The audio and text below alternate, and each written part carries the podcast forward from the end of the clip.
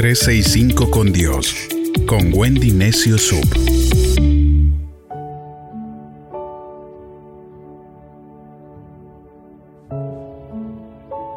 ...20 de febrero... ...tu vida tiene un propósito...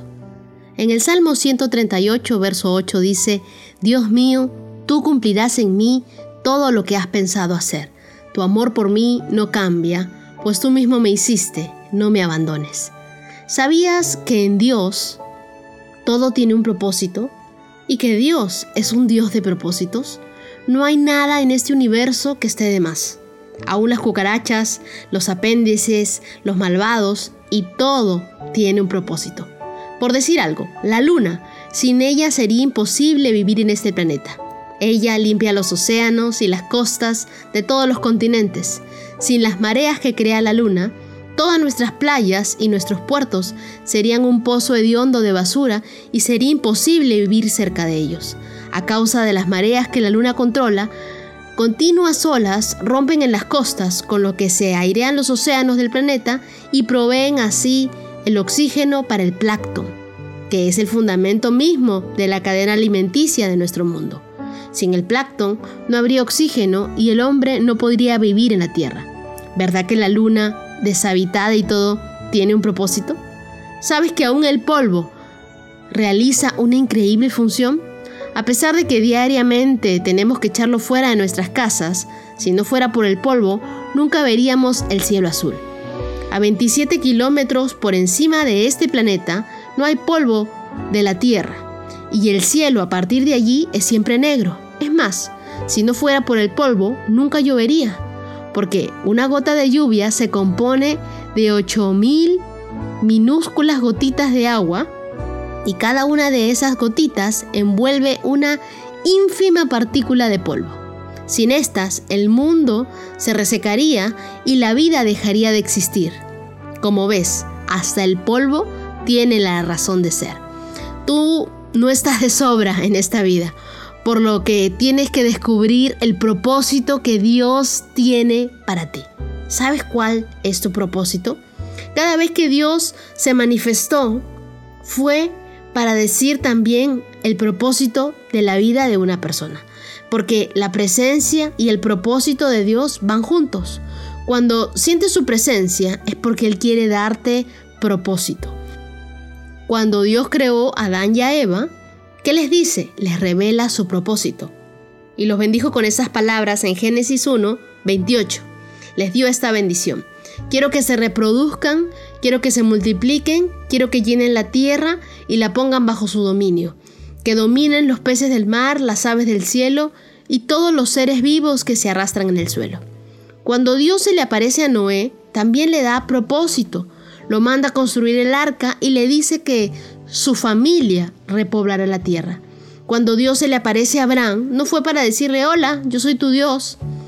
¿Cómo te llamas? Encantado. No, él inmediatamente se manifestó y le reveló su propósito de vida que lo encontramos en Génesis 12, versos del 2 al 3, dice, con todos sus descendientes formaré una gran nación. Voy a bendecirte, voy a hacerte famoso y serás de bendición para otros. Bendeciré a los que te bendigan y maldeciré a los que te maldigan. Gracias a ti, bendeciré a todas las naciones del mundo. Con Moisés ocurrió igual. No bien conoció a Dios, supo que libraría al pueblo de, de Egipto. Al principio trató de hacerlo en su tiempo, en sus fuerzas, hasta mató a un egipcio, por lo que tuvo que huir al desierto, pero allí Dios lo sacó para que ambos llevaran a cabo esta tarea. Y así Moisés pudo cumplir su propósito, que era librar a Israel de la esclavitud de Egipto y llevarlo hasta la tierra prometida. ¿Qué le dijo luego a Josué? En Josué 1.6, pero tú debes ser fuerte y valiente, porque tú serás quien guía al pueblo de Israel para que reciba el territorio que les prometí a sus antepasados. David era un pastorcito, pero ¿cuál era el propósito de Dios para él? Que fuera el rey de Israel. Y Dios tiene tantos propósitos para nosotros como personas en la tierra. No digas, ah, qué gracia, eso era para Abraham, eso era para David, pero yo no soy ninguno de ellos, conmigo será diferente. ¿Sabes que nuestro Dios no hace acepción de personas? Además, Dios no quiere que todos estén sirviendo dentro de la iglesia a tiempo completo. Hay maravillosos propósitos en trabajar de forma secular. Puede que el propósito de Dios para tu vida es que seas mamá.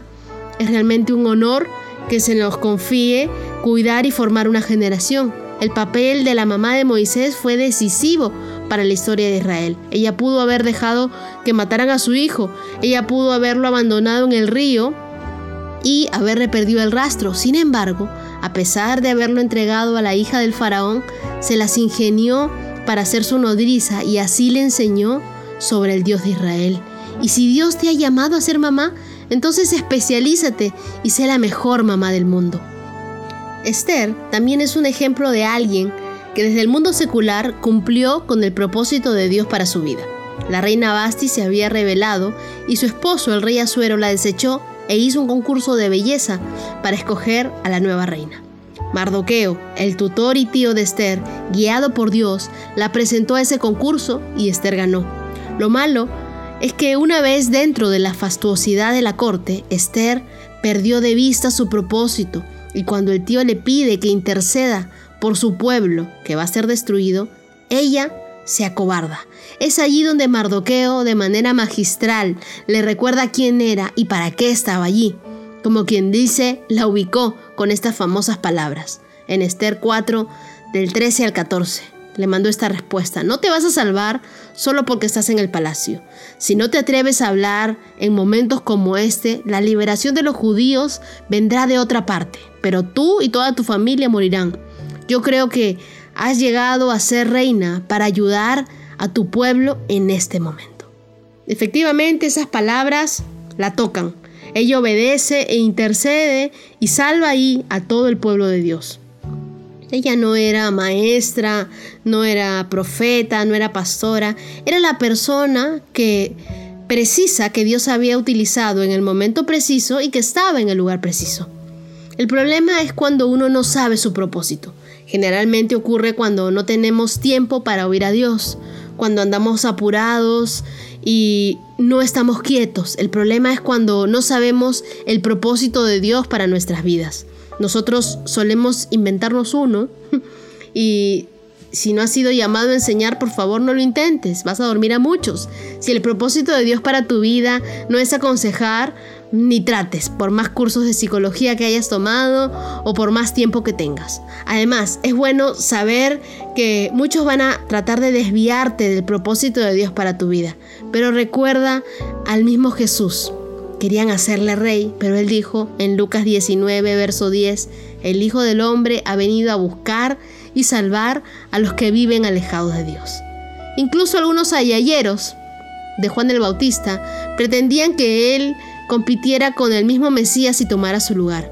Afortunadamente Juan estaba bien ubicado y sabía cuál era su propósito, que era tan solo preparar el camino para la venida del Mesías. Y en Juan capítulo 3, Verso 30 dice, Él debe tener cada vez más importancia y yo tenerla menos. Juan sí sabía cuál era su lugar. Averigua tú tu propósito, descubre tu talento, desarrollalo al máximo y que sea para la gloria de Dios. A todos Dios nos ha dado un propósito. Es cuestión de orar, buscar de Dios y estar atento a lo que Él nos muestre. Aquello que te gusta hacer, aquello que disfrutas, aquello que se vuelve tu pasión. Ese es tu propósito. Pídele a Dios que te lo revele, teniendo un tiempo de intimidad con Él mientras lo adoramos.